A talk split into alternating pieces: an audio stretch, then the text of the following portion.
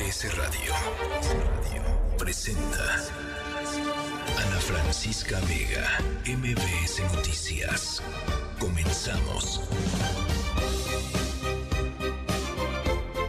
6 de la tarde en punto. ¿Cómo están? Me da mucho gusto platicar con ustedes esta tarde, mucho gusto saludarlos. Hoy jueves 21 eh, de septiembre del 2023 hay un montón de temas que eh, analizar y poner sobre la mesa esta tarde. Eh, vamos a estar conversando sobre el tema del el presunto plagio del informe de actividades de Xochil Gálvez, un informe que presentó, un informe de trabajo para su titulación como ingeniera, em, porque ya lo decíamos ayer, platicamos sobre lo que sucedió con Yasmín Esquivel ¿no? Eh, en la Suprema Corte, eh, platicamos sobre lo que pasó con Delfina Gómez, a quien también se le comprobó plagio en su tesis. Em, y bueno, pues por supuesto tenemos que hablar sobre lo que también está sucediendo en el caso de Xochil Gálvez. Vamos a estarle entrando eh, a ese tema. Hay, hay montones de cosas de las cuales hablar. Se estaba em, dando a conocer hace unos minutos una información eh, y creo que es importante aclararla de, entrada, de que había habido un incidente en la Universidad del Valle de México, Campus Coyoacán, en donde algún, eh, hombres armados, fue la primera información que, que salió en redes sociales, habrían entrado a la universidad. La, la VM Campus Coyoacán eh, ha dicho que se ha registrado una movilización al interior del Campus Coyoacán, pero con motivo de una riña entre alumnos. Eh, no un tema de un grupo de hombres armados entrando a la universidad, sino una pelea entre eh, los propios alumnos, em, una pelea que eh, en la que estuvo involucrada pues un arma de fuego, pero eh, nada más para ponerlo ahí y que paren los rumores, porque al ratito ya va a ser, entró un comando armado a la VM en redes sociales, no, tranquilos, eh, la propia VM y las autoridades están diciendo eso esta tarde. En fin, eh, vamos a conversar eh, sobre eso, vamos a conversar sobre política exterior, las decisiones del presidente López Obrador en torno a este, en torno a este tema y en fin, eh, muchas cosas de las cuales hablar. Gracias y saludo antes que nada a toda la gente que desde Torreón se está conectando con nosotros. Eh, ya a partir de esta semana, las dos horas completas del programa. Encantados de tenerlos eh, por acá. Ciudad del Carmen, Durango, Felipe Carrillo, Puerto Reynosa, Ixtapas y Guatanejo y a toda la gente que desde el Valle de México se conecta con nosotros a través del 102.5. Van nuestras redes sociales. Twitter, arroba Ana F. Vega, eh, Instagram y Facebook, Ana Francisca Vega Oficial, nuestro número de WhatsApp, 5543 77125. Arrancamos. MBS Noticias informa. Bueno, pues tú tienes toda la información, todo el reporte de lo que está sucediendo allá en el campus de Coyoacán de la Universidad del Valle de México. Juan Carlos Alarcón, buenas tardes. Efectivamente, Ana, gracias. Eh, muy buenas tardes. El campus Coyoacán de la Universidad del Valle de México fue evacuado esta tarde tras una riña entre dos supuestos alumnos, donde se alertó que una persona había entrado armada. Eso motivó la activación del protocolo de seguridad en el plantel que se ubica sobre Calzada de Tlalpan y Calzada del Hueso en la colonia Ex Hacienda Cuapa. La Universidad del Valle de México sostuvo que la movilización obedece a que se puso en resguardo la integridad de los estudiantes. No obstante, no se registraron personas lesionadas y tampoco tampoco se ubicó a la supuesta persona armada. Por su parte, la Secretaría de Seguridad Ciudadana informó que personal de la Subsecretaría de Operación Policial se entrevistó con el coordinador académico de la Universidad del Valle de México, Alejandro Cuenca, quien les informó que dos alumnos tuvieron una riña dentro del plantel. Por ese motivo, acudieron los padres de ambos jóvenes, quienes informaron que para solucionar los problemas acudirían a instancias correspondientes sin proporcionar más datos. Afuera del plantel, Ana, se registró un bloqueo. Dos vehículos cerraron parcialmente la vialidad de Calzada de Tlalpan al cruce con Calzada del Hueso, aparentemente de personas que tuvieron dicho desencuentro. Sin embargo, ah. elementos policiales, después de que dialogaron con ellos, lograron retirar los vehículos y se reabrió la vialidad. En tanto, todos los alumnos de las diferentes licenciaturas y especialidades y maestrías, pues tuvieron que salir de este campus universitario debido a la activación de este protocolo de seguridad para los estudiantes. Así es que una vez que esto quedó ya superado, los eh, mismos directivos de la Universidad del Valle de México pues harán una evaluación, un análisis de los hechos y posteriormente darán a conocer a los propios alumnos, a la comunidad estudiantil, la fecha y hora en que se reanudan las actividades. Y es la respuesta que tengo.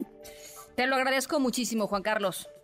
Gracias, muy buenas tardes. Gracias, gracias. Un abrazo. En otros asuntos, en otros temas, ya les platicaba el, el, asunto del presunto plagio perdón, de la senadora Xochil Gálvez.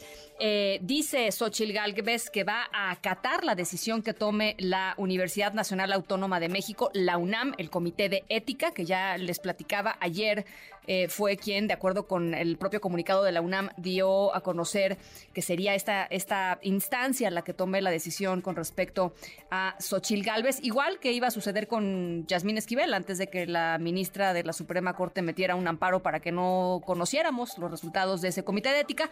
Eh, contrario a lo que hace Yasmín Esquivel, y me parece muy bien que lo haga así, la senadora Xochil Gálvez dice que va a acatar la decisión que tome la UNAM. Afirmó que si eh, la UNAM decidiera eventualmente retirarle el título, ella buscará presentar un nuevo trabajo para volver a obtenerlo. Eh, Alberto Zamora, te saludo con mucho gusto. Muy buenas tardes. ¿Qué tal? Muy buenas tardes. Así es, Xochil Gálvez asegura que si la falta de referencias en su trabajo de titulación es suficiente para que la UNAM anule su título como ingeniera, va a acatar la decisión y presentará un nuevo trabajo. Mediante un video difundido en redes sociales, la responsable de la construcción del Frente Amplio por México aclaró que no se trata de una tesis, sino de un informe de titulación por experiencia profesional. Escuchemos. Les aclaro, no es una tesis, es un informe, un reporte. Mi título es por experiencia profesional, no por un escrito. Si la falta de referencias en 2 o 3% del texto es suficiente para anular mi título, acataré la decisión de mi querida UNAM y volveré a presentar un nuevo trabajo para titularme. La senadora dijo que está lista para más ataques ante los cuestionamientos que ha recibido en las últimas semanas de que no es indígena y de que no vendió gelatinas para apoyar sus datos. Así lo dijo. No me asusto ni me rajo. Ya han querido demoler mi casa. Ya dijeron que no soy indígena, que no soy empresaria, que no vendí gelatinas. Ahora que no soy ingeniera. Mañana van a decir que no soy mujer, porque huevos tengo y vaya que muchos. Síganle. Estoy lista para 256 ataques más y en Durango, donde participó en el tercer Congreso Nacional de Mujeres Industriales, señaló también que se está usando este caso de, la, de su titulación como ingeniera con fines políticos y que pues así como se está revisando este asunto podría retomarse también otros temas como el desplome de la línea 12 del metro o el colegio Repsamen. Finalmente, comentarte que dijo que descartó que este caso pueda afectar a sus aspiraciones políticas, ya que está reconociendo que no puso las referencias bibliográficas en su trabajo de titulación y que va a acatar, ya lo decías, la resolución de la Universidad Nacional Autónoma de México. Ana Francisca, bueno, interesante y, sobre todo el contraste, ya decía yo, con el, otro caso enorme de plagio que eh, fue documentado no solo en la tesis de licenciatura de Yasmín Esquivel, el de la UNAM, sino en el, la del doctorado, ¿no? el país sacó una, eh, una investigación demoledora de la supuesta tesis original de doctorado de eh, Yasmín Esquivel, en donde la Universidad de Anahuac al final dijo, pues la verdad es que ya pasó mucho tiempo ya mejor ahí lo dejamos, ¿no? Eso fue la, resolución. Me parece interesante la posición de, de Xochil Gálvez. Y quien habló sobre el tema también fue eh, Claudia Sheinbaum, que está de gira Em, en, esta, eh, pues en esta gira ya de, candidatura eh, por eh, Chiapas. Adrián Jiménez, te saludo con mucho gusto. Muy buenas tardes. ¿Qué tal? Buenas tardes, Ana Francisca Auditorio. Así es, la coordinadora de defensa de la transformación, Claudia Sheinbaum, retomó sus actividades en otras entidades del país. Hoy arribó, ya lo decías, a Chiapas, donde encabezó la firma del Acuerdo de Unidad por la Transformación en ese estado. En Tuxtla Gutiérrez, la ex jefa de gobierno criticó sin mencionarla directamente a Xochitl Galvez, quien en un foro organizado hace aproximadamente un mes por el Frente Amplio por México dijo que en el sureste no tenían la cultura de trabajar ocho horas. Puntualizó que el movimiento de la llamada 4T es contrario a la discriminación que representa la oposición. Vamos a escuchar. Y en 2024, justamente, el pueblo de Chiapas cumple 200 años que decidió ser parte de nuestro país.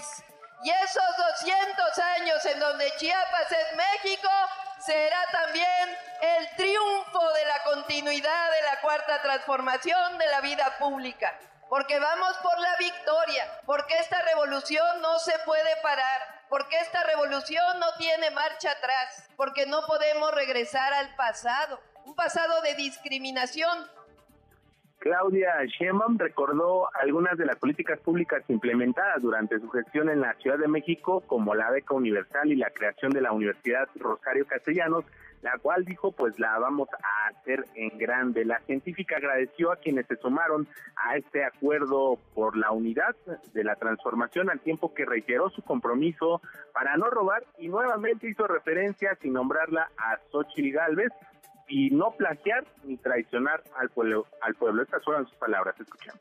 Les agradezco a todos y todas los que han firmado el día de hoy, porque están del lado correcto de la historia, porque la cuarta transformación sigue en nuestro país. El siguiente escalón, el segundo piso, vamos a darle continuidad a la cuarta transformación. Y de mí, compañeros, compañeras, tengan la certeza Llevo los principios, llevo nuestras causas en el corazón. Nosotros no mentimos, tampoco plagiamos, nosotros no robamos y nosotros nunca vamos a traicionar al pueblo de Chiapas y al pueblo de México. Ana Francisca Victorio, la información que les tengo. Bueno, pues ahí está. El nosotros, quién sabe cuántos son ni quiénes son, pero bueno, es lo que dice Claudia Sheinbaum. Gracias, Adrián. Buenas tardes. Muchísimas gracias, muy buenas tardes. Seis conoce. Ana Francisca Vega, NMBS Noticias. Bueno, y fue hace un par de días em, que el uh, director de la revista Etcétera, Marco Olevario Turcot, eh, publicó a través de su cuenta de Twitter, X, eh, su cuenta de Twitter, em, eh, una pues un mensaje que se refería justamente a que un individuo, una cuenta en, en Twitter afín eh, a, Andrés Manuel López Obrador, al presidente, una cuenta a nombre de un individuo, Bernardo Escalante, había publicado un hilo con capturas de pantalla eh, comparando varios fragmentos del trabajo de titulación de Xochil Gálvez en la UNAM y las fuentes originales.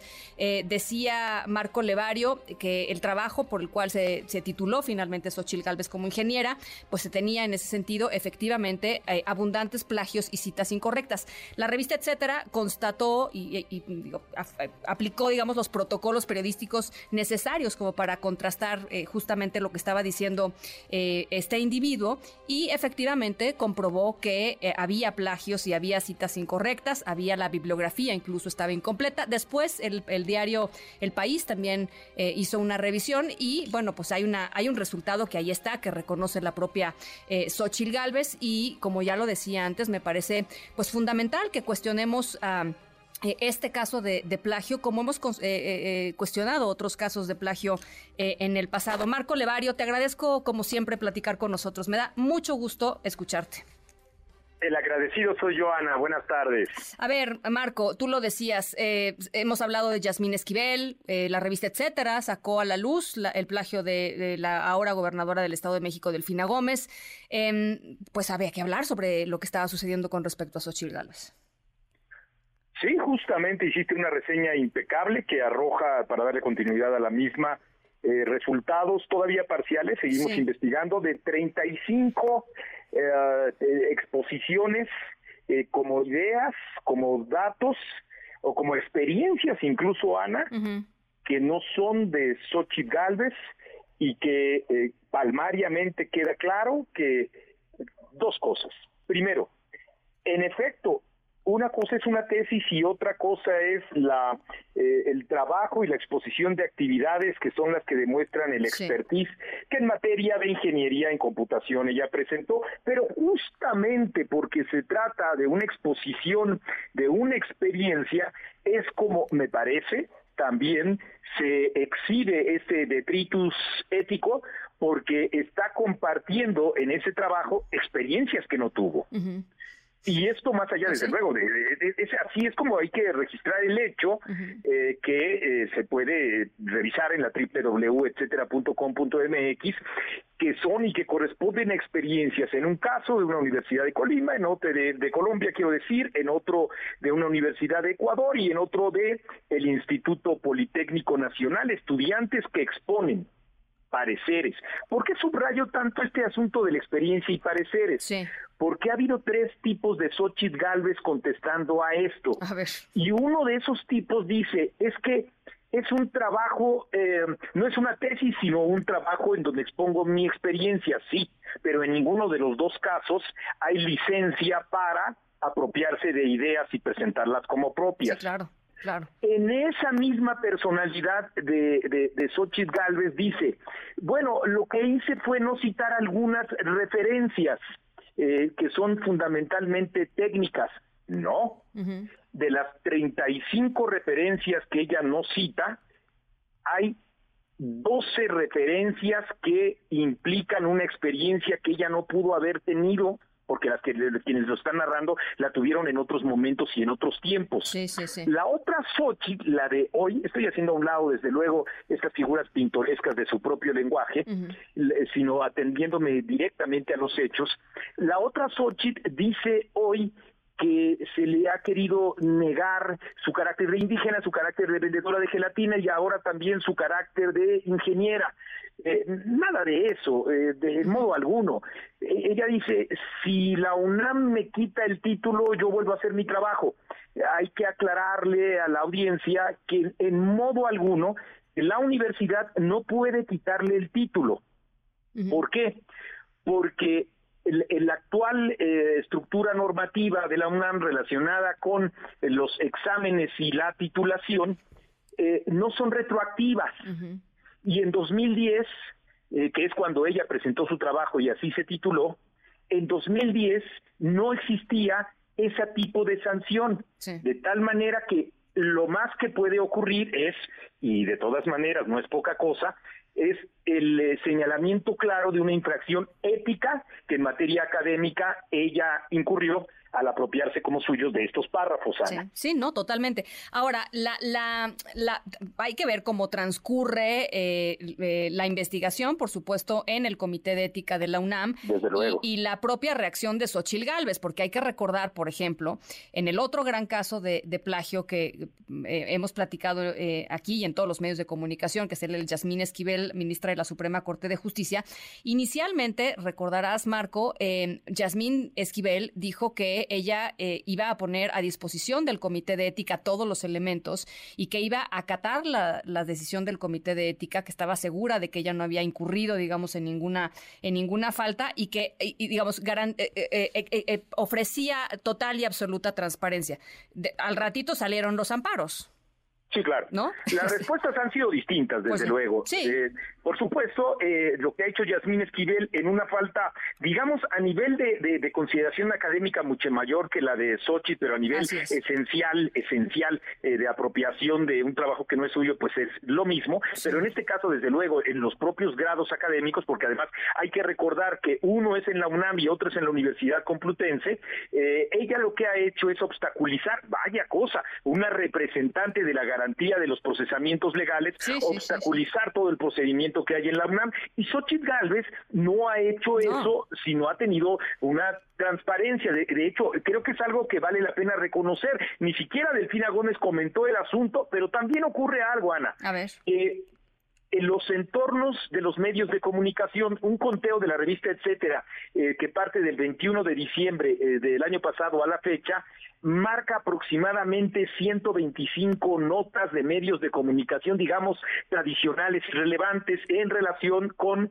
eh, Yasmín Esquivel.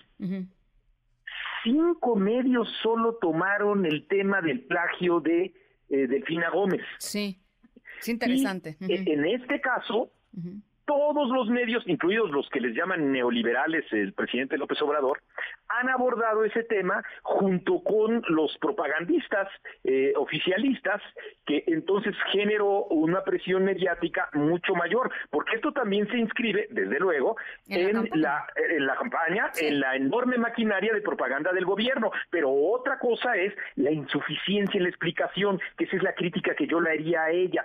Si es ostensible, si lo está aceptando, el manejo que ha tenido al respecto es, me parece, mm, muy contradictorio y muy errático. Subías hace ratito a tu cuenta de Twitter una, un, mensaje diciendo a tu cuenta de X, es que no, no, me, no me acostumbro, pero bueno, no, puedo. Em, un mensaje en donde decía que, decías que habías hablado eh, hacía unos minutos con, con Xochil Gálvez. ¿Cómo fue, cómo, ¿Cómo fue esa conversación, Marco?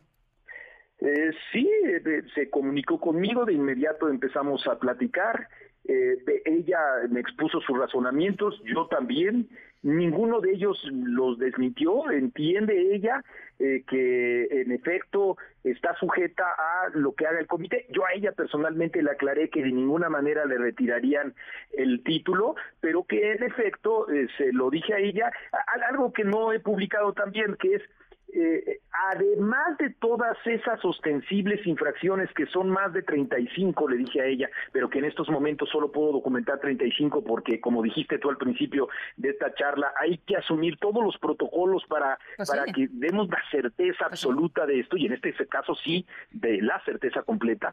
Le dije yo a ella que además estaba muy mal hecha eh, eh, con pegotes, con estilos, con formas de escrituras eh, distintas, con faltas de ortografía, ¿no?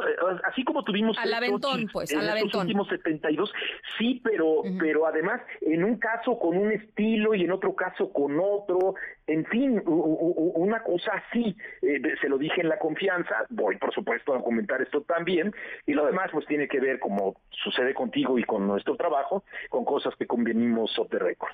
Bueno, pues la verdad, eh, Marco, me parece un ejercicio eh, importante. Eh, yo sé que no lo haces por, por valiente, pero también me parece un ejercicio valiente porque tú has sido un, periodista pues muy crítico, digamos, de, de Morena y un muy crítico de lo que ha pasado con el presidente López Obrador. Y, y, eso de alguna manera pues te sitúa en una, en una, pues sí, en una situación que algunos podrían interpretar como, como no objetiva. Y me parece pues muy importante lo que, lo que estás haciendo em, y, veremos qué pasa, ¿no? O sea, creo que, creo que hay que mantener la, la, mirada pues muy, muy enfocada a, lo que, a, la, a la respuesta de Xochitl y a lo que determine el comité de ética. Sí, Ana, solo aclararía que mi, mi trabajo no es objetivo, mi trabajo es subjetivo. Mi compromiso ético es que lo que ofrezca sea, sea información pues que verifiquen los lectores. En esa subjetividad, si tú me preguntas cómo te sientes, me siento triste. Justamente en este entorno eh, de crítica que seguiremos haciendo al gobierno actual, pero no me sentiría bien si me quedo callado o hago como dicen que hacen las avestruces que meten la cabeza como para evitar que la realidad pues pase sobre uno. Pues no, pues los estándares, los estándares periodísticos son los estándares periodísticos y uno no es periodista a veces y a veces sí, a veces no, ¿no? La verdad, esa es la cosa, ¿no? Este... La, valiente es ella que dijo que este con esta, esta, esta este símil metafórico eh, que asocia más a la misoginia del valor que, que, en sí mismo al producto de la gallina. Eh, pues ella, ella es la del valor, yo soy el de los datos y eso es lo que a mí me corresponde. Bueno, pues ya, ya lo estaremos eh, revisando en los próximos, los próximos días, muy atentos a lo que vayan publicando ahí en revista, etcétera. Te agradezco muchísimo, Marco. El agradecido soy yo, Ana, que estés muy bien. Igualmente, Marco Levario Turcot, em, el director de la revista Etcétera, las 6 de la tarde con 23 minutos. Ana Francisca Vega, NMBS Noticias. Do you remember when it was September? Love was changing the mind,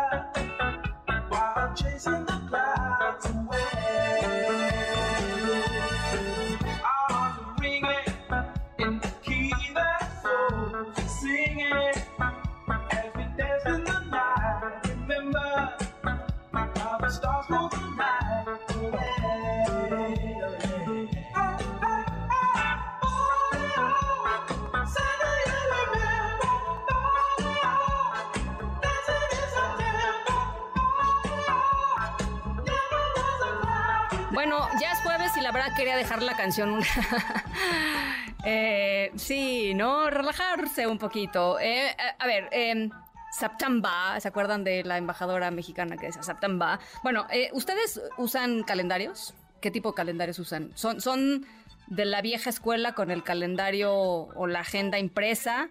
Eh, ¿Está en su celular? ¿Está en la computadora? Es eh, un buen calendario clásico de esos que se, que se cuelgan en la pared o cuando te regalan en la carnicería, ¿no? Cuando vas a la carnicería todos los, todos los eneros o la pollería que te manda, te manda su calendario. Em, bueno, saquen sus calendarios, ¿ok? Saquen sus calendarios, pongan el ojo en el día 24 de septiembre, o sea, en tres días. Porque esa es la fecha en que unos investigadores importantes predicen que tal vez va a pasar algo, eh, ¿cómo se los digo? Eh, sin preocuparlos demasiado. Eh, pues no, no hay manera. Catastrófico, es lo que dicen algunos eh, investigadores. Por eso hoy arrancamos nuestra historia sonora con em, esta, esta rolita. Afortunadamente, este desastroso evento no va a suceder el 24 de septiembre de este año, sino de unos cuantos años más. ¿Qué tantos años más? Ya les voy a ir platicando un poquito más adelante. De momento, les recomendamos, siéntense. Eh, sí, tendremos que esperar un, ratito para el suceso de nuestra historia sonora. Y yo diría afortunadamente, porque no está, no está nada bonito. Al ratito les voy contando de qué va. Las 6 con 26 vamos a la pausa. Regresamos con muchísima más información y análisis aquí en MBS Noticias. Yo soy Ana Francisca Vega. No se vayan. Volvemos.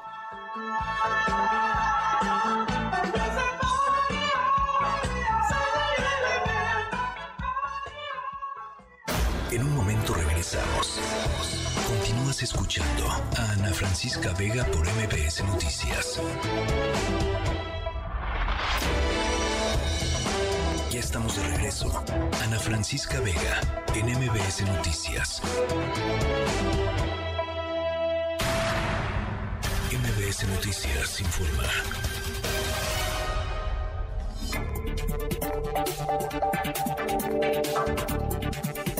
Bueno, el presidente López Obrador había dicho ayer, me parece, después de la reunión con eh, papás y eh, padres y madres de, los normalistas desaparecidos de Ayotzinapa, que el ejército ya había entregado toda la información que se le había requerido para el caso eh, Ayotzinapa. Eso no es lo que piensan eh, los familiares de los, de los jóvenes desaparecidos, eh, quienes em, instalaron un plantón indefinido afuera de la puerta número uno del campo militar número uno aquí en la Ciudad de México. ¿Para qué? Para exigir que el ejército mexicano entregue toda la información relevante para poder entender qué fue lo que pasó con los muchachos. Nora Bucio, ¿cómo estás? Buenas tardes. Te saludo con muchísimo gusto y de la misma forma el auditorio. Y como bien lo comentas, las madres y los padres de los 43 estudiantes normalistas de Yotzinapa iniciaron este 21 de septiembre las acciones conmemorativas con miras al noveno aniversario de la desaparición de los jóvenes. De acuerdo a Melitón Ortega, vocero de las familias, esperan que el presidente Andrés Manuel López Obrador no esté administrando la investigación para dar resultados al final del sexenio. Escuchamos, si me lo permites, a Melitón Ortega. Creo que para los padres es importante que el gobierno federal y, y, Encina, que es el representante del COVAC, que tenga esa postura de decir que la investigación sigue. Eso es para los padres importante. Pero lo que no, nosotros no queremos pensar que para administrar este caso en este último, no queremos pensar eso, queremos resultado. Queremos que verdaderamente se avance en eso. Y que dónde más, a dónde más, o, o nosotros nos preguntamos, ¿dónde más va a tener más, va a tener más información? Más que en manos de la Sedena ahí. Desde las 10 de la mañana se apostaron en el plantón que mantienen en Paseo de la Reforma. Ahí se organizaron y posteriormente se desplazaron hacia el campo militar número uno, en donde los esperaban decenas de militares formados con equipo antimotines.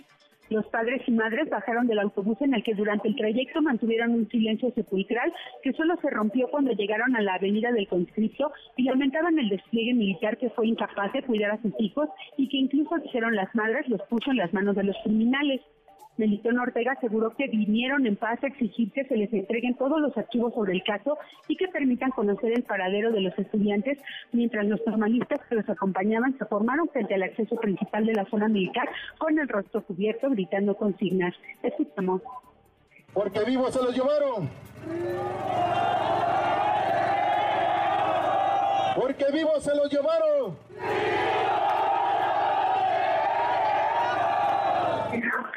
Después de esto concluyeron los posicionamientos de cada una de las escuelas y nuevamente Militón Ortega anunció que el plantón de las madres y los padres quedó instalado por tiempo indefinido. Escuchemos. Pues siendo así, compañeros, siendo es a la una con 51 minutos, se instala formalmente este plantón de los padres y madres de Ayotzinapa y la, el acompañamiento de las organizaciones y estudiantes de la normal de Ayotzinapa. Porque vivo se los llevaron.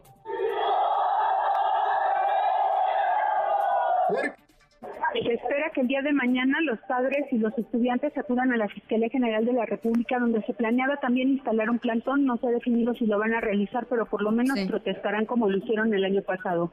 Ana Francisca, la información. Muchísimas gracias, Nora.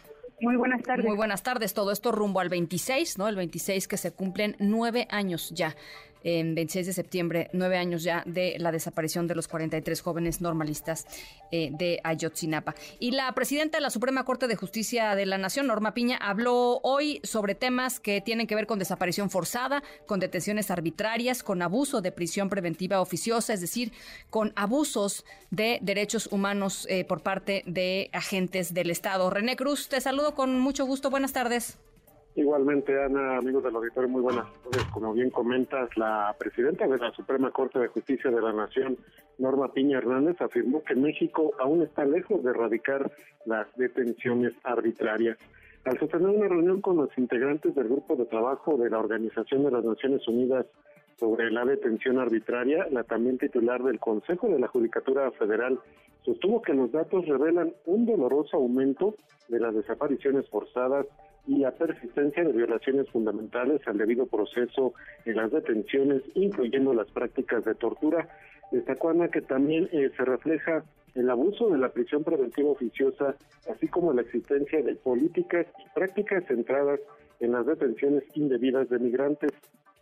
Asimismo, Piña Hernández aseveró que el país también enfrenta retos adicionales relacionados con la efectiva garantía de la independencia judicial, particularmente en lo relativo a, la adecuada y suficiente asignación presupuestaria indispensable para atender el incremento continuo en la demanda de justicia federal que se ha registrado en los últimos cinco años. En este sentido, Ana advirtió que una disminución presupuestal al Poder Judicial Federal, entre otras cuestiones, pues detendría la consolidación efectiva del sistema penal acusatorio e impediría al Instituto de la Defensoría Pública seguir representando de manera gratuita a las personas más vulnerables en un escenario en el cual la demanda ciudadana de defensores y asesores registra un crecimiento de 20% anual.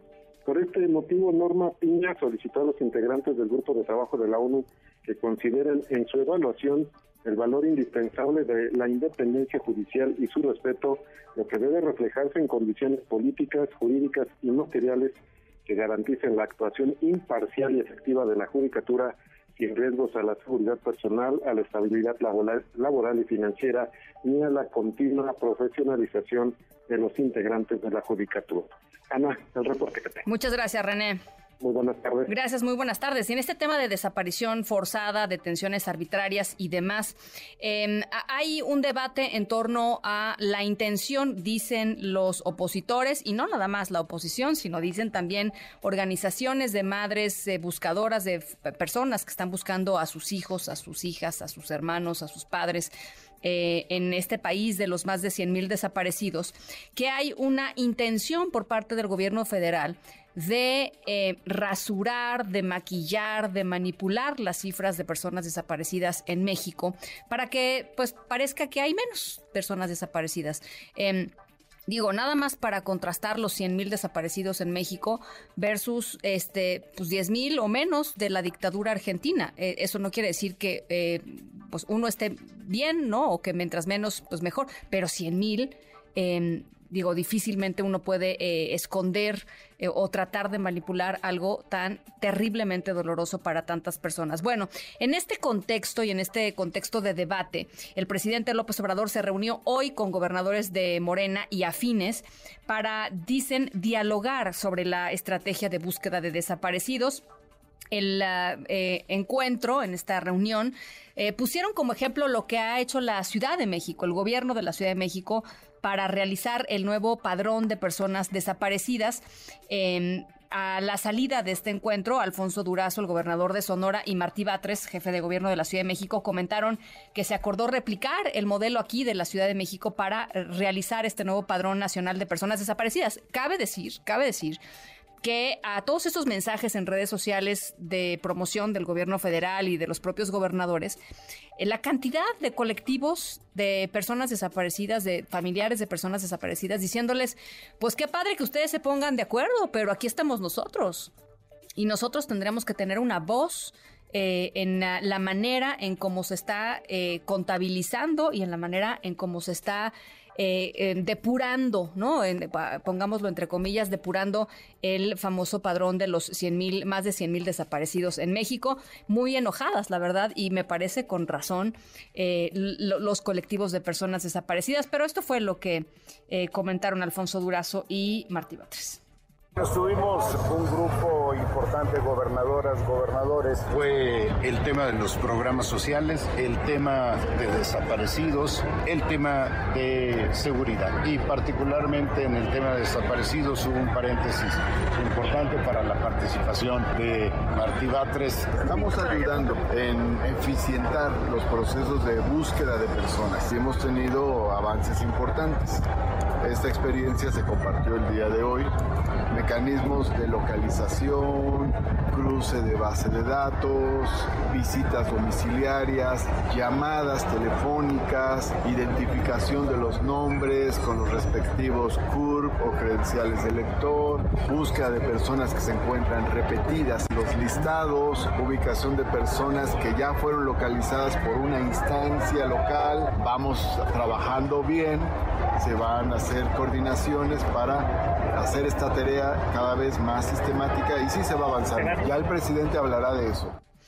Eh, y una de las cosas que dicen los colectivos eh, al respecto de este enfoque de la Ciudad de México es que lo revictimiza, porque lo que resultó que terminaban haciendo en estas visitas a las casas y a los domicilios, es decir, por ejemplo, cruzaron datos de las personas que se vacunaron ¿no? Entonces había personas que salían en el padrón de personas vacunadas que estaban en el padrón de personas desaparecidas, pero uno no sabe si están en el padrón de personas desaparecidas o en el padrón de personas vacunadas porque alguien más utilizó su nombre, podría suceder, pero llegar a preguntar, oiga, ¿y su desaparecido dónde está? Pues es que se vacunó, pues ¿cómo que se vacunó? O sea, imagínense nada más una madre de familia que tenga a un hijo desaparecido que le digan, oiga, pues su hijo se vacunó.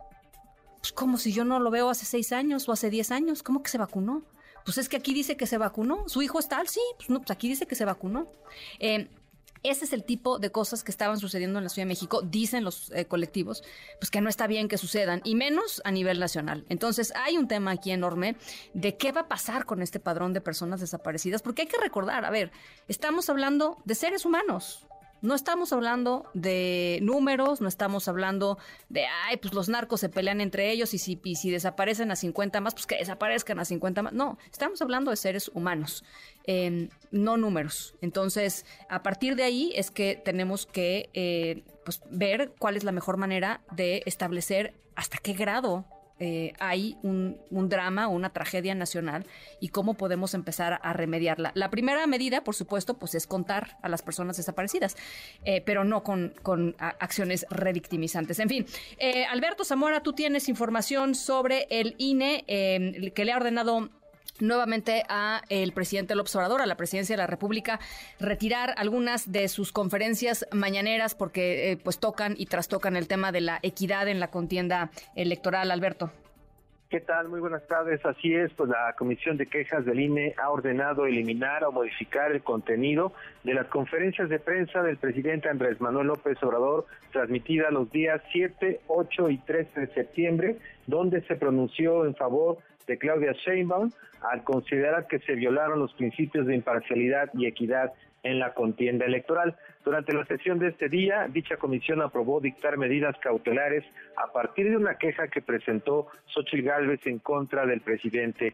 También se aprobó la medida cautelar en la modalidad de tutela preventiva al advertirse conductas antijurídicas que deben evitarse, así lo dijo la comisión, en el futuro. Asimismo, se ordena que al inicio de cada conferencia de prensa se transmita un mensaje o una cortinilla donde se mencione la prohibición de realizar manifestaciones de índole político. Al respecto, la presidenta de la Comisión de Quejas, Claudia Zavala, dijo que el planteamiento de la unidad técnica de la contencioso electoral sobre este caso es dar por cerrados los capítulos donde se está pidiendo al primer mandatario no intervenir como establece la Constitución y que sea de esta manera entonces la sala especializada del Tribunal Electoral quien analice a fondo el expediente. Escuchemos resaltando que la intromisión de servidores públicos genera un grave riesgo para la equidad en la contienda electoral, que es lo que esta medida cautelar pues va a pretender eh, este, evitar que se vaya a consumar una violación a el principio de equidad en este proceso electoral por la intervención indebida de parte de servidores públicos y bueno, por su parte, la consejera Rita Bel López, quien avaló también este proyecto, al igual que el consejero Arturo Castillo, ella aclaró que esta medida no busca, eh, mejor dicho, busca, está buscando dar celeridad sobre las responsabilidades que tienen los servidores públicos y también lo que establece claramente la constitución de nuestro país. Escuchemos queremos que se, sepa esto, que no es un asunto este, ni personal ni, ni, del INE, sino es dar esta claridad a las personas que siguen este, esta mañanera y también las personas que en ella participan. Ana Francisca, el reporte. Muchísimas gracias, eh, gracias Alberto. Gracias, muy buenas tardes. Muy buenas tardes, 645. Ana Francisca Vega, NMBS Noticias.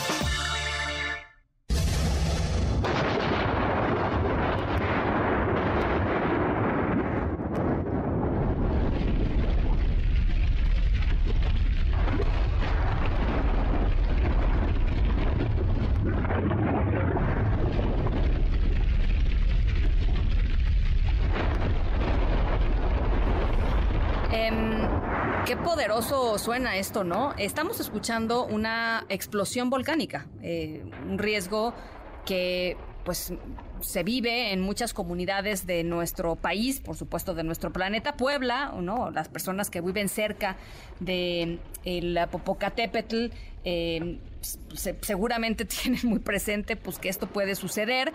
Em, los volcanes activos siempre representan un riesgo. ¿no? Eh, eso nos queda absolutamente claro.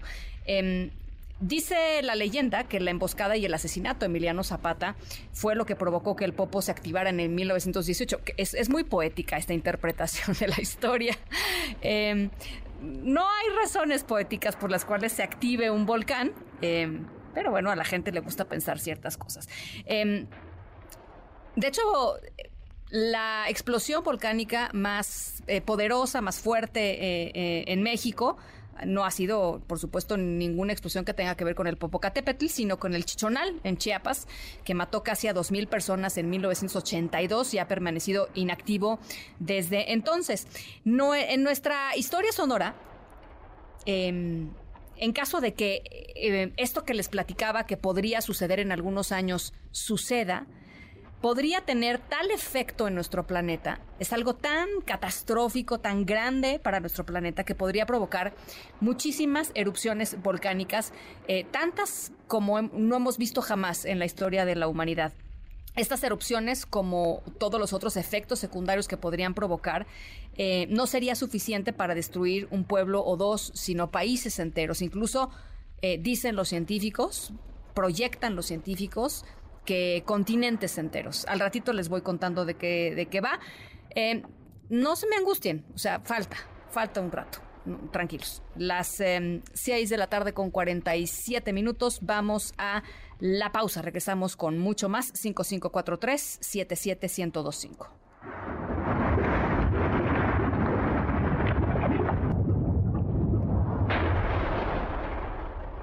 En un momento regresamos.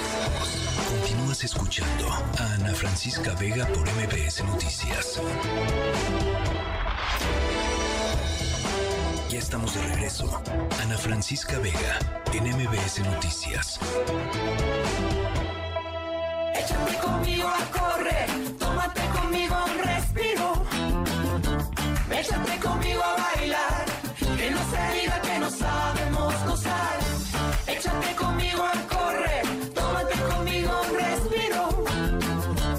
Échate conmigo a bailar, que no se diga que no sabemos gozar.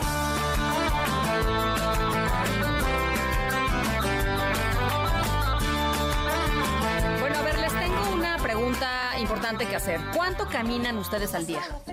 Ya, la neta, la neta. ¿Cuánto caminan? Bastante, poco, más o menos. Bueno, eh, leía el otro día un artículo eh, que me pareció muy interesante, que tiene que ver con eh, lo importante que es caminar. Por lo menos 10 mil pasos diarios. ¿Saben lo que es eso? Eso es una barbaridad.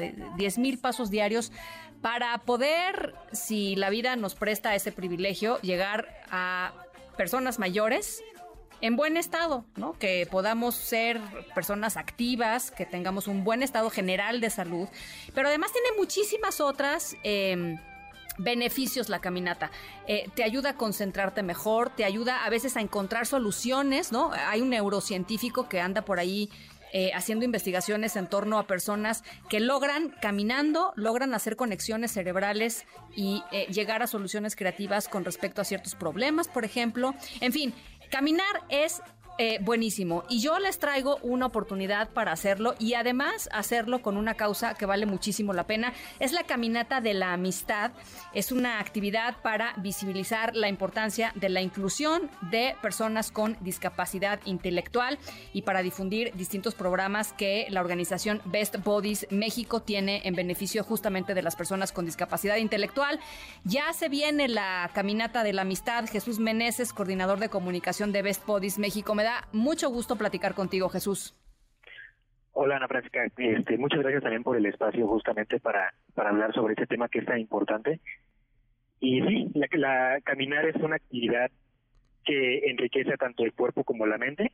Entonces, eh, es ya este sábado y justo es para promover los programas que tenemos de inclusión social y laboral de personas con discapacidad intelectual. A ver, platícanos un poquito de qué se trata. O sea, ¿en, en dónde, en dónde es? Uno llega con su ropa de caminata. Este, ¿cómo funciona la cosa? Platícanos. Claro, la caminata consta de tres. entonces si de esos 10 mil pasos les garantizamos por lo menos 3 mil. Me gusta, muy bien. Justo, y es en la Ciudad de México, en el Parque Bicentenario. Es en Avenida 5 de Mayo, en Azcapotzalco. Sí. Y pues, se puede acceder por medio de automóvil o también eh, las personas que usan transporte público en el Metro Refinería. Es a las 9 de la mañana.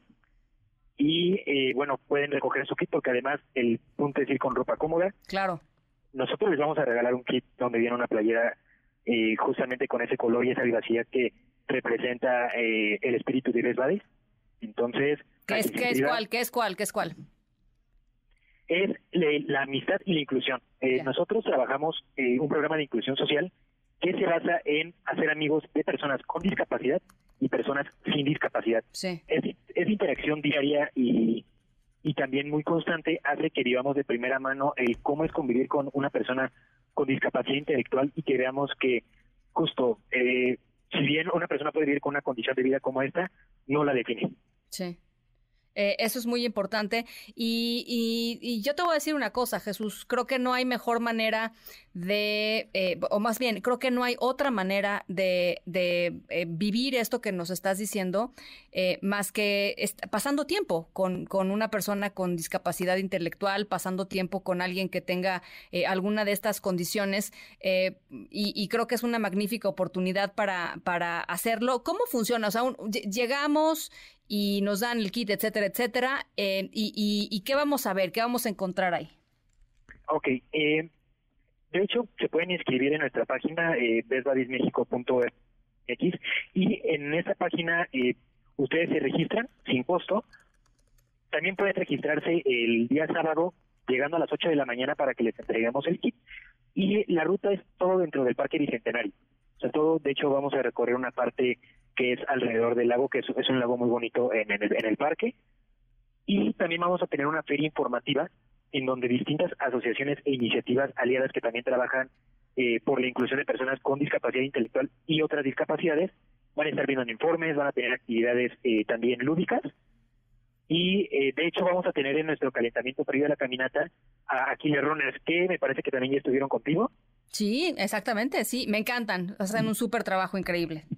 Exacto, y de hecho justo la verdad es que estamos muy contentos de contar con su apoyo porque ellos eh, van a van a compartir tanto los beneficios de la actividad física, digo, obviamente ya también en Aquiles están, están haciendo maratones, entonces justo esa es una actividad para que no solamente las personas con discapacidad atletas incluyan, sino toda la familia. Eh, sí, justamente vino aquí el eh, al día siguiente del maratón, imagínate nada más, al día siguiente del maratón, una persona eh, ciega que corrió los 42 kilómetros del maratón de la ciudad de, de, la maratón de la, de la Ciudad de México. Así es que, pues qué increíble encontrar una iniciativa como esta. Hay que romper barreras, Jesús, ¿no? O sea, hay que construir una mejor sociedad y para construir una mejor sociedad hay que hacer cosas. Una de, una de ellas, esta es una oportunidad para hacerla.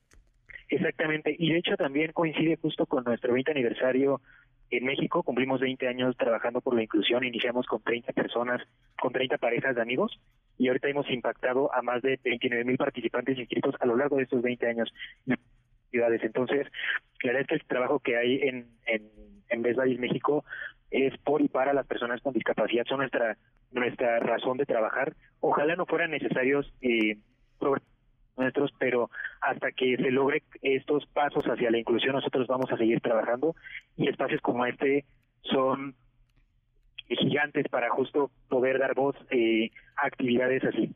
Pues eh, el, micrófono siempre abierto para estas iniciativas, eh, Jesús, y el llamado a toda la gente que nos está escuchando a participar. Son tres kilómetros este próximo sábado, 23 de septiembre, ocho y media de la mañana. La carrera, bueno, la caminata arranca eh, a las a las nueve de la mañana esta caminata de la amistad. Éntrenle de veras eh, vale vale mucho la pena. Y, recordar pues esto que una, una, mejor sociedad la hacemos todos y la hacemos con acciones. Eh, les deseo todo el éxito del mundo Jesús y muchísimas gracias por por lo que hacen. Muchas gracias por esta increíble labor de Best Bodies la página de internet Best Bodies México como mejores amigos no nada más que en inglés Best Bodies México. Ahí pueden encontrar toda la información Sí, muchísimas gracias. Y bueno, aún están a tiempo de inscribirse hasta mañana al mediodía. Es cupo limitado, todavía hay lugares, entonces son bienvenidos. Y en verdad, muchísimas gracias por espacios como este. Nada que agradecer. Eh, gracias a ti, Jesús. Muchas gracias. Las seis con cincuenta y nueve, a cumplir con sus pasos diarios, por favor, hagan un esfuerzo de veras eh, a cumplir con sus pasos diarios. Las seis con cincuenta y nueve, vamos a la pausa y regresamos con mucho más. Una grieta en tu escudo que me deje imaginar tu centro, como si yo estuviera dentro para ver. Espero tanto que des ese paso, lanzarnos desde cero a cien. En un momento regresamos. Continúas escuchando a Ana Francisca Vega por MBS Noticias. MBS Radio presenta Francisca Vega en MBS Noticias. Continuamos. 7 de la tarde con 7 minutos. Gracias por seguir con nosotros aquí en MBS Noticias. Yo soy Ana Francisca Vega. Hoy jueves 21 de septiembre del 2023 va de nuevo nuestro número de WhatsApp 5543-77125. En la siguiente hora, mucha información todavía. Vamos a estar haciendo un eh, rápido recuento de lo que eh, sucedió con respecto a la decisión del presidente López Obrador de no volver a salir del país eh, para ir a la cumbre de la APEC. Em, es importante porque venimos de un G20 al que no fue y el pasado y un G no sé cuántos y uno, o sea, no ha salido a pues ninguna gira de nivel pues eh, global internacional em, correspondiente al peso y al nivel de México como país pues de, de, un, con un peso específico aquí en, aquí en, en, este mundo. Así es que eh, las decisiones de política exterior del presidente del observador en un ratito más. Y además, Irma Uribe nos tiene recomendaciones de libros sobre astronautas. Las seis, perdón, las siete con ocho, por lo pronto otras cosas. Las tres, esta tarde. Bueno, em, resulta que Samuel García, el gobernador de Nuevo León, obtuvo hace poquito para él y para su esposa, Mariana Rodríguez, que busca un asiento en el Senado de la República, ¿no? O sea, la destapó el propio Samuel hace unos, hace unos días, una suspensión de amparo para evitar su aprehensión. Eh, el amparo fue concedido después de que eh, Samuel García dijo que existen presiones para que abandone sus aspiraciones políticas rumbo al 2024 y que tiene información de que PRI y PAN, acuérdense que son sus archirrivales allá en el Congreso local de Monterrey, quieren fabricar acusaciones en su contra. En días pasados habían estado saliendo notas de eh, todo el tema de Segalmex, ¿no? Aquí hemos platicado sobre ello y de eventuales vínculos de algunos liderazgos de movimiento ciudadano con, em, pues justamente con algún fraude eh, eh, orquestado en el esquema de Segalmex. Por lo pronto tiene em, eh, amparo él y su familia. René Cruz, ¿cómo estás? Buenas tardes otra vez. Hola Ana, amigos del auditorio, muy buenas tardes. Así es, un juez de distrito le concedió la suspensión provisional al gobernador de Nuevo León, Samuel García Sepúlveda, y a sus familiares contra cualquier orden de aprehensión o presentación que se haya librado en su contra. En su demanda de garantías, la cual interpuso el pasado 14 de septiembre de este año, el mandatario estatal Ana argumentó que hay una persecución política en su contra, ya que se ha hecho uso indebido de la Fiscalía de Nuevo León y del Poder Judicial de aquella entidad, así como de la Fiscalía General de la República, para afincarles responsabilidades respecto a diversos delitos que no han cometido con la única intención de que se aparte de la vida política nacional y del Estado de Nuevo León. Juan Fernando Alvarado López, quien es el titular del Juzgado Séptimo de Distrito con residencia en Tamaulipas, le concedió la medida cautelar a García Sepúlveda, toda vez que cuenta con fuero, motivo por el cual no se puede proceder penalmente en su contra precisó que la suspensión es para el efecto de que las autoridades se abstengan de solicitar audiencia inicial y en aquellas donde ya se haya realizado, el juez de la causa pues debe suspender la carpeta judicial. También se le deberá garantizar el derecho de audiencia y de una adecuada defensa dar el acceso a las carpetas de investigación con el fin de que se imponga de las constancias que integran dichas indagatorias. Alvarado López Ana enfatizó que de llegar a ser ciertos los dichos de Samuel García, podría estarse en presencia de lo que la corriente doctrinal moderna denomina lawfare, que no es otra cosa que el empleo de las instituciones de justicia del Estado con fines políticos haciendo uso de procedimientos que aunque, aunque en apariencia son legales, tienen un trasfondo político. Lo anterior, agregó, ha llegado a denominarse como el uso perverso del derecho, tema sobre el cual, al haber solo investigaciones recientes, no existe un criterio jurisprudencial definido por la Suprema Corte de Justicia de la Nación ni por la Corte Interamericana de Derechos Humanos para establecer cómo debe procederse en estos casos en el juicio de amparo. Ana, el reporte que tengo. Ya estaremos eh, resolviéndolo en los próximos días seguramente. Gracias, René. Claro que sí, seguimos pendientes. Un abrazo. La Procuraduría General de Justicia de Baja California confirmó el hallazgo del cuerpo de la doctora Ali Yacel Reyes Suárez en San José del Cabo. Ella era trabajadora del Instituto Mexicano del Seguro Social, llevaba tres días desaparecida. Su cuerpo fue encontrado en, en la colonia Guaimitas, eh, por supuesto, con huellas de violencia. Es un trabajo especial, Ligia Romero Gutiérrez. ¿Por qué estamos aquí?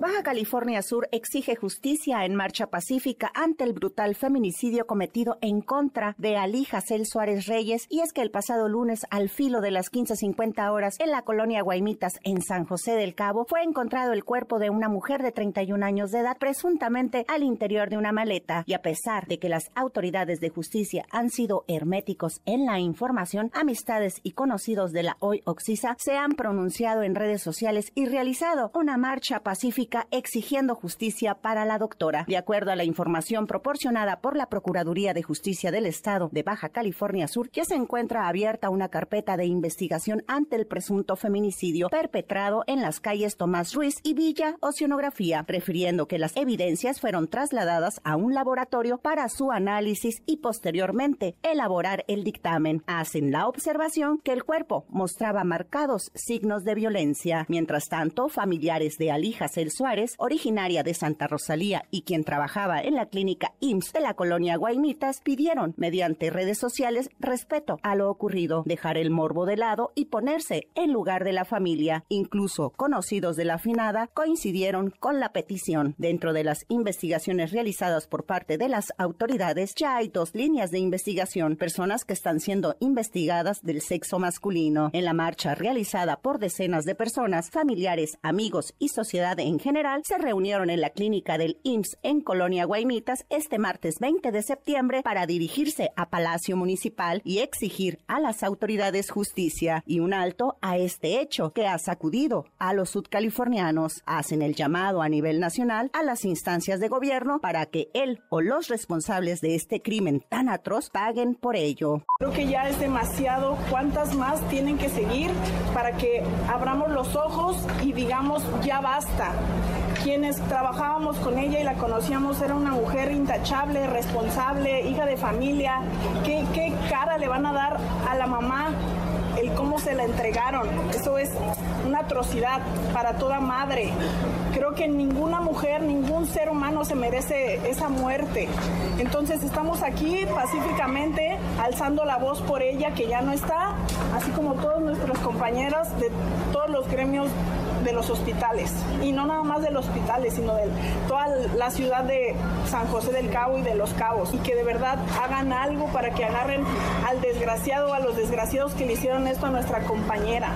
De verdad, les invito a que se sumen, a que nos ayuden y que sean nuestra voz, ustedes que tienen mucho más potencial para llegar a más lados que se escuche, que no quede impune la muerte de nuestra compañera, que de verdad estamos sin palabras. No, no, hay, no hay palabras que llenen el vacío en el que ella nos está dejando. Todo el hospital está insola, perdón, está completamente inconsolable. Entonces les pido por favor compañeros a nombre de todo el personal del gremio médico, de las ciudadanas, de los ciudadanos de Los Cabos, que llegue su voz a todas las autoridades, al municipio, al gobernador, al presidente, que de verdad hagan algo. Por su parte, el gobernador del estado, Víctor Manuel Castro Cosío, dijo unirse al dolor de la familia y espera pronto las autoridades de justicia den información detallada de este acto que señaló como una barbarie que empaña la seguridad de Baja California Sur. Lamentamos mucho su, muerte y la forma en que fue eh, asesinada. Es un feminicidio que estamos eh, investigando. Yo espero que pronto tengamos respuesta de, la Procuraduría y de, y de, me uno al dolor de la familia, ¿no? Que deben de estar sufriendo esta situación que hizo quien lo haya hecho o quienes lo hayan hecho, no sé.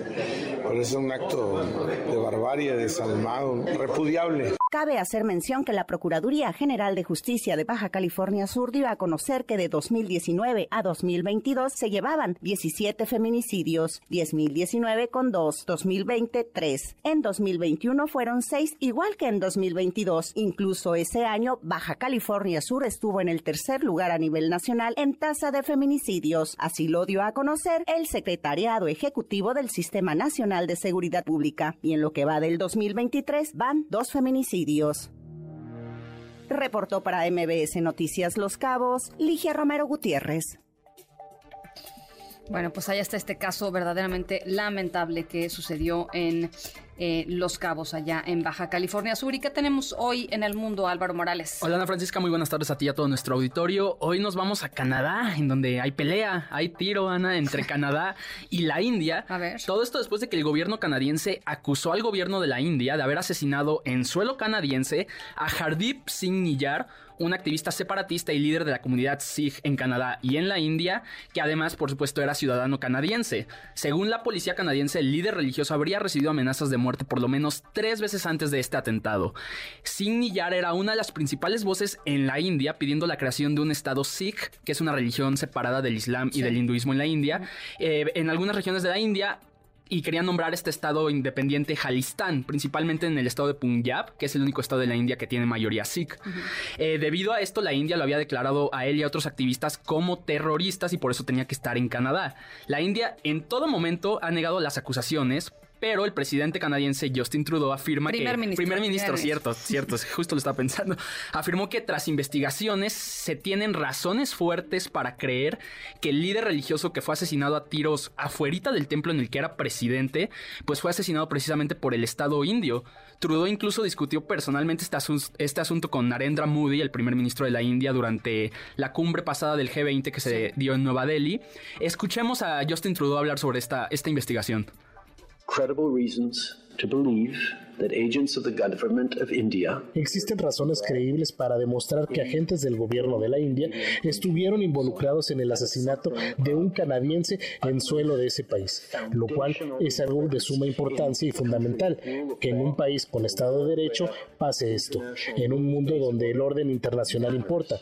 Contamos con un sistema de justicia independiente y procesos sólidos que seguirán su curso y hacemos un llamado al gobierno de la India a colaborar con nosotros para avanzar y llegar a la verdad de este asunto.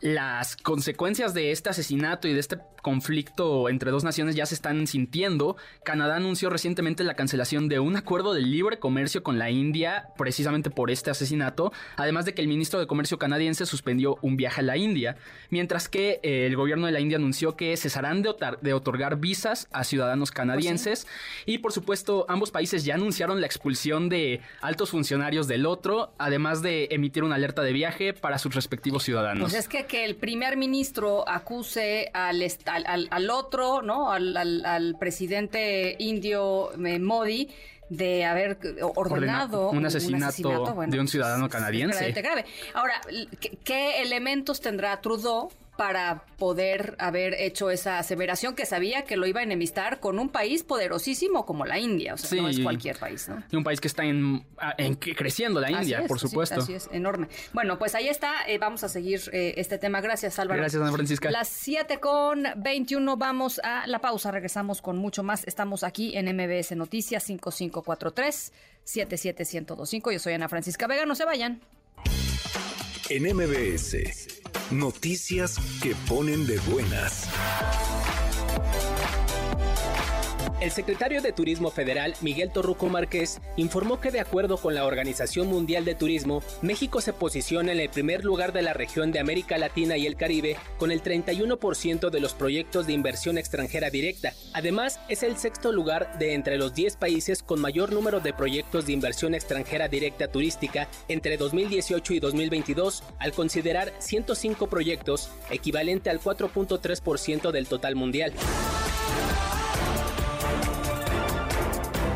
Concluyó en Boca del Río el Grand Prix de para Taekwondo Veracruz 2023, en el cual participaron 25 países y donde México obtuvo 6 medallas, 2 de plata y 4 de bronce. La entrenadora nacional María del Rosario Espinosa destacó la participación de las y los atletas mexicanos, quienes 6 de sus 8 seleccionados subieron al podio. Hoy inicia en Veracruz el Campeonato Mundial de Para Taekwondo, en el cual se repartirán puntos para la justa paralímpica de París 2024. Ayer fue inaugurada en el Centro de la Imagen la vigésima Bienal de Fotografía, la cual tiene como objetivo impulsar, reconocer y difundir la producción fotográfica y visual nacional de los últimos dos años. Para esta edición se presentaron dos exposiciones, una de ellas titulada No más mundos por conquistar, la cual presenta 25 propuestas de artistas seleccionados para la muestra, y otra que honra la historia de este certamen de fotografía de los años 1982 a 2021. La exposición estará en exhibición hasta febrero de 2021 2024.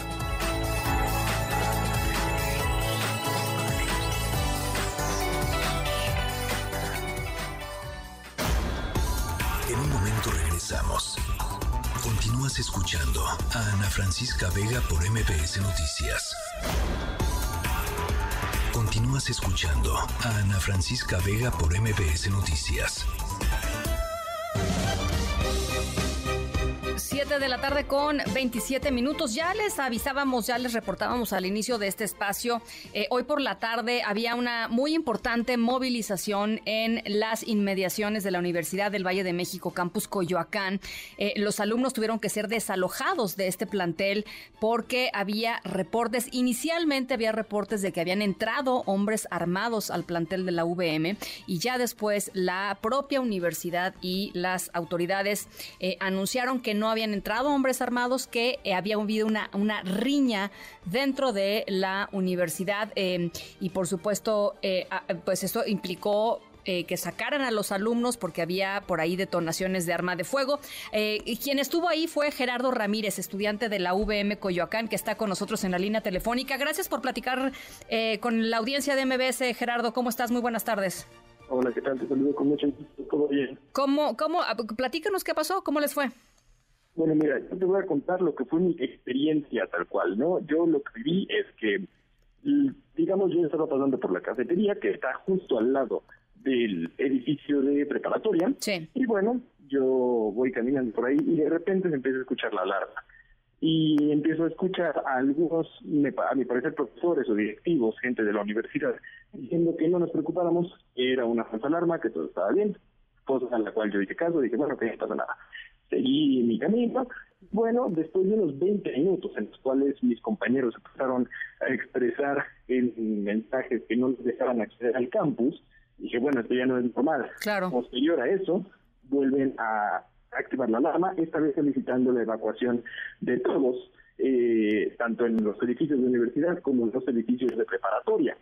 Dicho y esto, la gente empieza a salir, se empieza a hacer un gran acumulado de personas en la parte externa de la universidad, que pues obviamente terminó derivando en que la gente incluso invadiera un poco de espacio dentro de Tlalpan, tal y como eh, ya vimos que sucedió. Y bueno, eh, yo se, empieza a escuchar, ¿no? Dentro de, de, la gente, ¿no? Conforme vas eh, evacuando el edificio, que se habla de que hubo pues, una pelea, eh, hubieron muchas versiones, pero todo incluía que era una pelea, en la cual al final hubo un amedrantamiento con arma de fuego, y bueno, habían versiones que decían que sí se detonó, habían versiones que decían que no, y aunque aún no es un hecho, eh, pues, la, la información respecto al arma de fuego era muy fuerte. La universidad, tal y como comentas, pues ya sacó su comunicado diciendo que solamente era una riña, pero pues vaya, una riña normalmente no provocó una evacuación completa de un complejo estudiantil. Sí, ahora eh, dime algo, es, ¿tú escuchaste alguna detonación, o sea, algún sonido que te pareciera detonación de arma de fuego o no? No, no, yo en lo personal no, pero cuando iba pasando al lado del edificio de preparatoria, sí me pareció ver eh, algunos cuantos policías, ya no ya no gente de seguridad de la universidad, sino policías como tal de, seguridad ciudadana. ¿Cuánto tiempo duró esto, eh, Gerardo?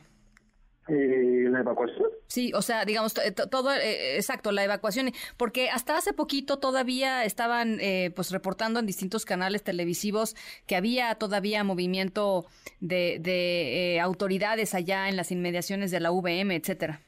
Bueno, yo salí del lugar como a los a los 10 minutos de, de, de que nos desalojaron porque bueno, justamente al no tener la certeza de si había pasado algo o no, mejor no me quise quedar a averiguarlo y a exponerme. Sin embargo, eh, bueno, sí, digamos, de, la primera alarma que se vendió como una falsa alarma, eh, que ahora sí, pues fue cuestión de, habrá la alarma unos dos, tres minutos y, contuvieron a la gente. Y todo se controló. Sin embargo, 20 minutos, 20, sí, 20 minutos después fue que ya fue la segunda alarma pidiendo la evacuación. La evacuación de la gente. Bueno, pues ahí está. Eh, Gerardo, gracias por este testimonio eh, de lo que sucedió allá en la VM Coyoacán. Lo que sí es cierto es que no hay, no hubo un comando que entrara una serie de individuos armados, varios eh, hombres armados que entraran a la VM Coyoacán. Eso no sucedió, afortunadamente. Bueno, pues ahí está. Gracias, Gerardo. Perfecto, un abrazo. Gerardo Ramírez, estudiante de la VM allá en Coyoacán. Y rápidamente se está dando a conocer esta tarde, después de cuatro años, dos meses y doce días, reporta Reforma, esta tarde un juez federal le concedió la libertad provisional en el proceso por los delitos de delincuencia organizada y lavado de dinero a Juan Collado, el único de los cuatro procedimientos penales en el que estaba sujeto a la prisión preventiva. Así es que Juan Collado eh, sale eh, ordena la liberación de Juan Collado, va a tener que utilizar un brazalete. El juez de control del Centro de Justicia Penal Federal del Reclusorio Norte, Gustavo Aquiles, le modificó la medida cautelar de prisión preventiva a, em, pues justamente eh, el, brazalete, al tomar en cuenta, dicen, la eh, deteriorada salud de Juan Collado y las sentencias de la Corte Interamericana de Derechos Humanos en las que ordenan al Estado mexicano eliminar de su legislación la prisión preventiva oficiosa. por supuesto, en un ratito más, eh, más información. Esto es, eh, está, saliendo, está saliendo eh, hace, hace unos minutos la liberación, inminente liberación de Juan Collado, quien tendrá que utilizar brazalete. Juan Collado, hay que recordar, em, em, en proceso por los delitos de delincuencia organizada y lavado de dinero. En cuanto tengamos más detalles, por supuesto, se los compartimos. Las 7 con 33. Luis Miguel González. Economía.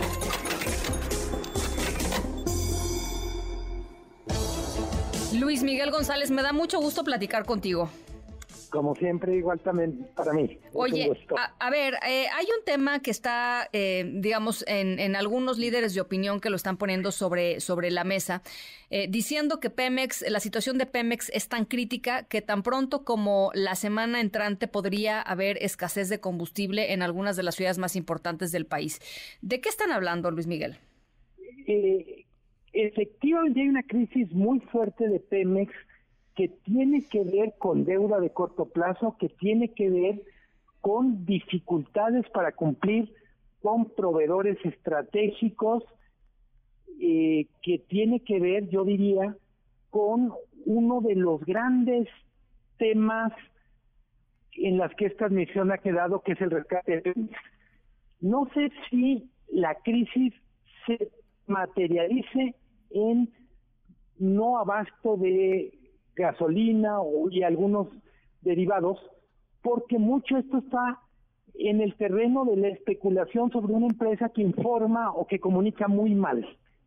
Toda la, todo lo que sabemos de la crisis de Pemex siempre aparece a través de voceros externos que una vez agotados los caminos de negociación con la petrolera, toman el camino de comunicar. Sabemos que no le está pagando a un proveedor que le dio servicios, sabemos que no le está pagando otro proveedor que le entregó petróleo para vender petróleo y gas y que simplemente no recibió su parte, por los números que están en las cuentas públicas, sabemos que tiene que pagar en el próximo año más de 700 mil millones de pesos. Híjole. Es todo con Pemex, hay que decirlo, tratándose de la empresa más grande de México, todas son cantidades en donde aparecen muchos ceros después del número que, digamos, 720 mil millones de pesos, pues literalmente son prácticamente eh, nueve ceros detrás de los 727. Sí, qué barbaridad. Eh, publicamos nosotros la propia Agencia Internacional de Energía dice la producción de Pemex va a caer 500 mil barriles de aquí al 2028.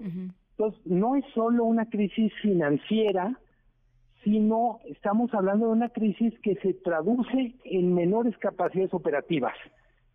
Eh, Ana Francisca, es muy difícil decir esto sí va a pasar, esto no.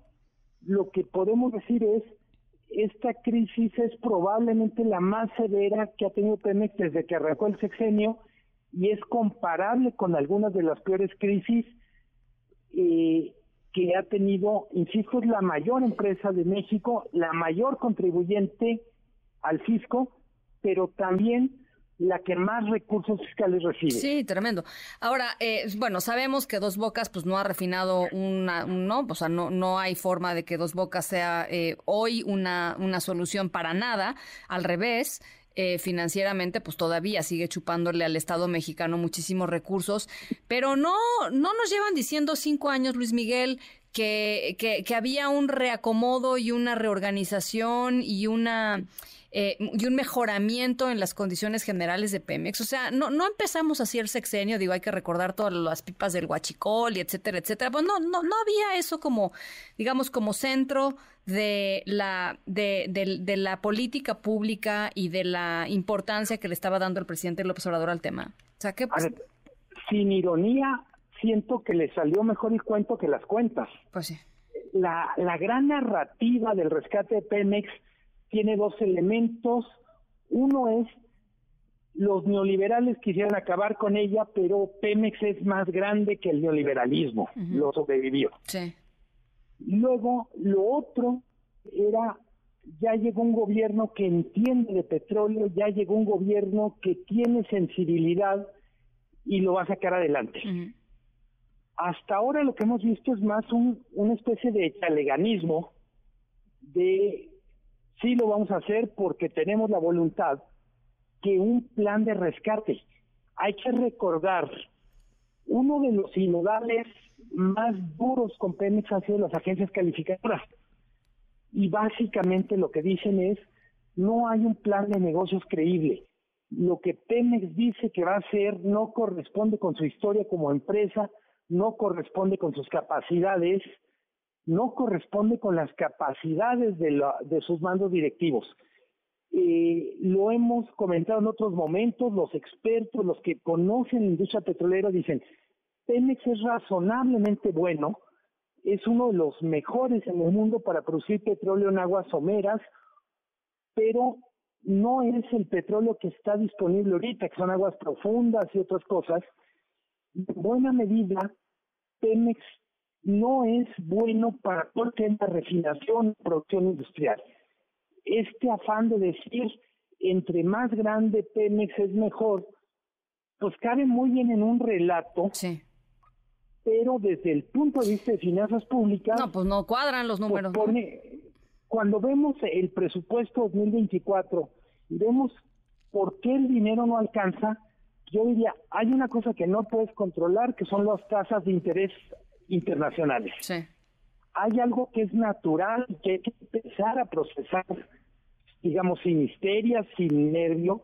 Es, estamos envejeciendo como, como población, tendremos que dedicar más dinero a adultos mayores, tanto a través de programas asistenciales como en el cumplimiento de compromisos.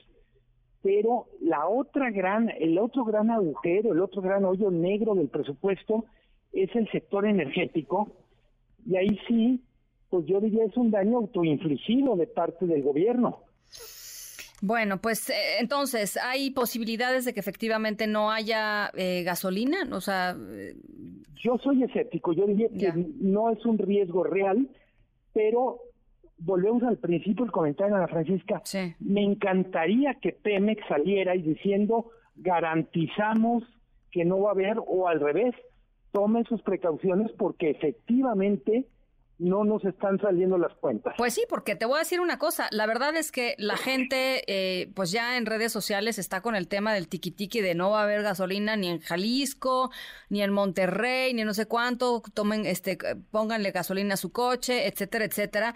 Y, y pues todos sabemos lo mal que salen estos rumores y lo que termina sucediendo en la vida real muchas veces, que es la gente enloquecida tratando de hacer este tipo de cosas, y eso sí meten aprietos a cualquier compañía, ¿no? Totalmente. Y es una empresa de interés público que, por Dios, tiene que comunicar mejor. O sea, eh, en buena medida, esta cosa que pasa en redes sociales se alimenta de los silencios, de todo lo que no comunica, es ser el emisor principal de información. Bueno, pues es que el director de Pemex, este, pues, ¿cuántas entrevistas ha dado? Este, estoy seguro que ha dado entrevistas a medios de Tabasco. Octavio Romero, sí, pero... Eh, prácticamente lo demás es una especie de testigo protegido, ¿no? Pues a ver, tú eres el director editorial del Economista, es el, diario financiero, el diario económico más importante del país. ¿No se ha sentado con ustedes a platicar? No, por supuesto que no. Pues ahí está, ¿no? O sea, eh, ahora sí que le pide esperas al Olmo, mi querido Luis Miguel. ¿No? La verdad. O sea, no tienen, ningún, no tienen ningún interés de platicar y, de explicar y de, y de tranquilizar y de informar con datos. Pues no, no tienen ningún interés. A ver, ni a sus consumidores, ni a sus proveedores, pues ni a las agencias calificadoras. Ahora sí, bonito lo tenemos. Bueno, pues ahí está. Luis Miguel González, te mando abrazos, como siempre. Abrazo, como siempre un gustazo. Las 7 con 43, corte, regresamos. En un momento regresamos. Continúas escuchando a Ana Francisca Vega por MBS Noticias.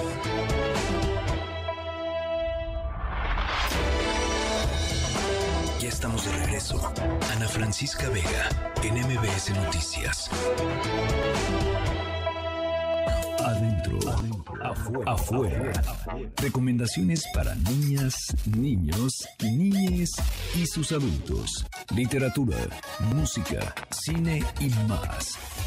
Adentro, afuera, con Irma Uribe. Cuando miro al cielo yo no sé qué voy a ver Si esta noche me desvelo y comienzo a entender Que muy lejos de Irma Uribe.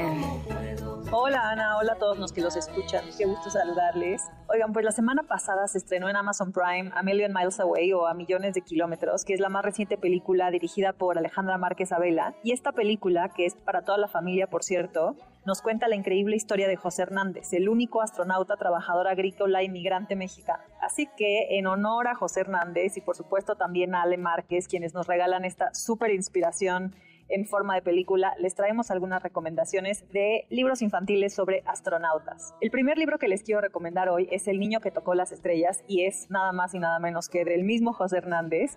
Y es un libro autobiográfico, por supuesto, en el que José Hernández nos cuenta cómo pasó de ser un recolector de fresas y pepinos en California a convertirse en un astronauta. Su sueño inició cuando él tenía apenas 10 años y vio por televisión la misión del Apolo y con muchísimo trabajo, estudio y esfuerzo, tanto de él como de su familia, y después de que lo rechazaran 11 veces del programa de la NASA, logró cumplir su sueño y estuvo por 14 días en la Estación Espacial Internacional en una misión especial. Es una historia que fascinará a todos los niños y niñas que quieran ser astronautas, obviamente, pero es mucho más que eso. Es una historia de resiliencia, de familia, de migración y por supuesto de amor por la ciencia y por el espacio. No hay nada más genial que un libro sobre astronautas escrito por un astronauta, Sí. así que se los recomendamos muchísimo. Se llama El niño que tocó las estrellas, es de José Hernández y está editado por Patria. Me Lo encanta. recomendamos para niños y niñas de todas las edades. Sí, el segundo encanta. libro que les quiero recomendar hoy se llama El profesor Astrocati y las fronteras del espacio y es de Dominic Balliman y Ben Newman. Y este es uno de los libros más lindos de la serie El profesor Astrocat. Es una maravilla. Es de esos libros que puedes leer como una historia de corrido, de principio a fin, o leerlo por capítulos poco a poquito.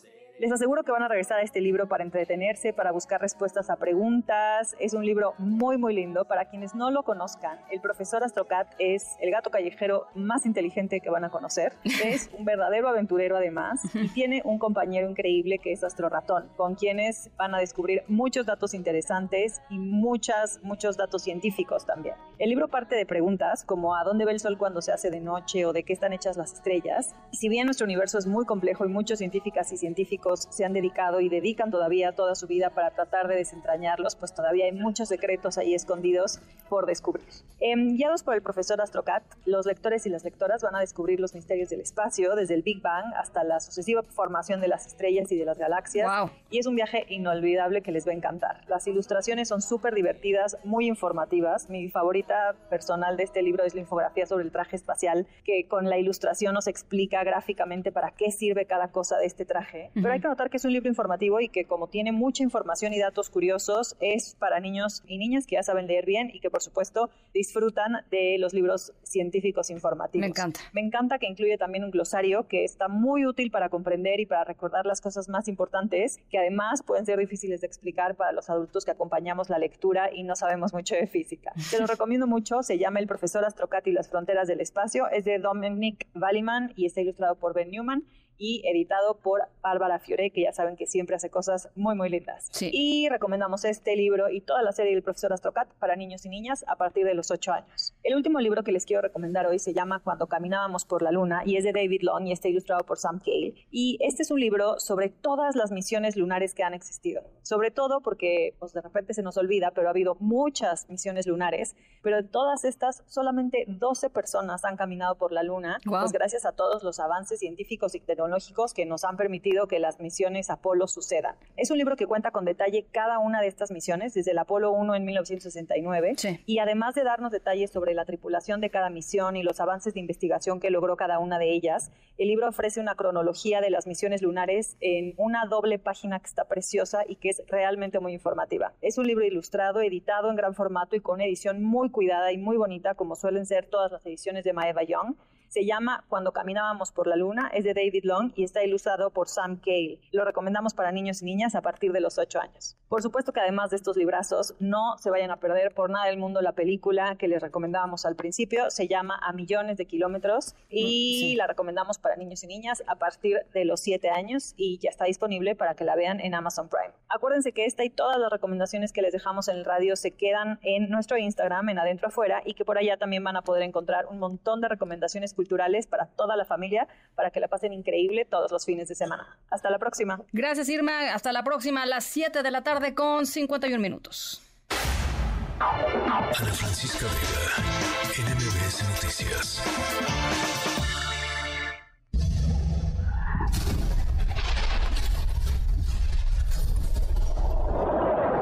Bueno, ahí les va. En nuestra historia sonora se piensa que se va a desarrollar el 24 de septiembre, pero del 2182. Ah, O sea, dentro de unos 160 años. Ustedes no se fijen, ustedes tranquilos, hoy tranquilos. ¿Qué podría suceder, dicen los científicos? De acuerdo con la NASA, tan solo el fin del mundo debido al impacto de una eh, enorme eh, asteroide que se llama Bennu, que de acuerdo con la NASA tiene un punto 037 de probabilidad de impactar nuestra Tierra. Eh, los científicos descubrieron este asteroide en 1996 y desde entonces pues le han estado siguiendo la pista. Es un objeto de interés para la NASA. Este asteroide eh, de hecho, mandó la NASA una misión robótica en 2016 a recoger muestras porque se cree que el asteroide es un remanente de la creación de nuestro propio sistema solar, o sea, la explosión, el famosísimo Big Bang, eh, bueno, pues eh, sería un remanente, digamos, de- del sistema solar. De hecho, esta nave con muestras del asteroide va a llegar a la Tierra justamente el mismo día en que se predice el impacto, es decir, el 24 de septiembre, solo que la nave sí lo va a hacer eh, el 24 de septiembre, o sea, este próximo domingo. La NASA dice que es eh, en el poco probable caso de que el asteroide finalmente impacte a la Tierra en el 2100 y cacho, su potencia sería equivalente, chequen esto y ahí está la cosa, a la de 22 bombas nucleares. Afortunadamente, el domingo vamos a saber más, o a partir del domingo vamos a saber más de la composición del propio asteroide, y eh, seguramente de aquí al 2162, 63, 64, pues algo se inventarán, ¿no? Un Bruce Willis que nos venga a salvar, como.